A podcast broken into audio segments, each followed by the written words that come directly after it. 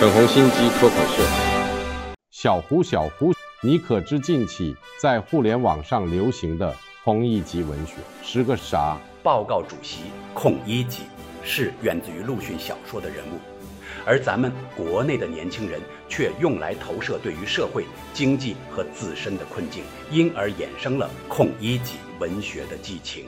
混蛋，他们是在抱怨我吗？放置我的世界名著《西思想》不好好读。尽搞这些离经叛道的风气，光是听您二零二四年的信念和词中提及的征集和展望，都是您自顾说的，句句谎言，也难怪网友会寄托孔乙己文学。皇上莫担忧，去年咱们共青团发现此现象时，便已在互联网上向年轻人批判孔乙己文学师范车的思想。这样力道够吗？央视也有批判孔乙己文学告诫年轻人得要人清现实。那么渔民们又受教了吗？报报告主席，还是有不少无知的网友匿名发文吗？是政府体制不公，并含有声音说您是说我什么？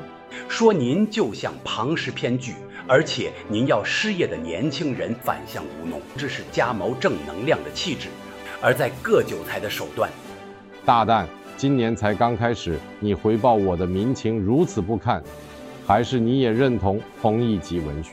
喜慌喜怒，小的对于您二零二四年的和词所说的，去年咱们中国取得了沉甸甸的丰收，我对您只有敬佩敬仰。知道争的苦心变好，二零二四年无论大外宣还内宣，你都为我好好宣扬皇威，懂吗？小的绝不负皇上重任。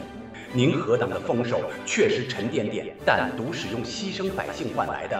老百姓的血汗钱，每一坨钢筋都带着血。喜欢我粉红心机的话，快按下订阅并开启小铃铛。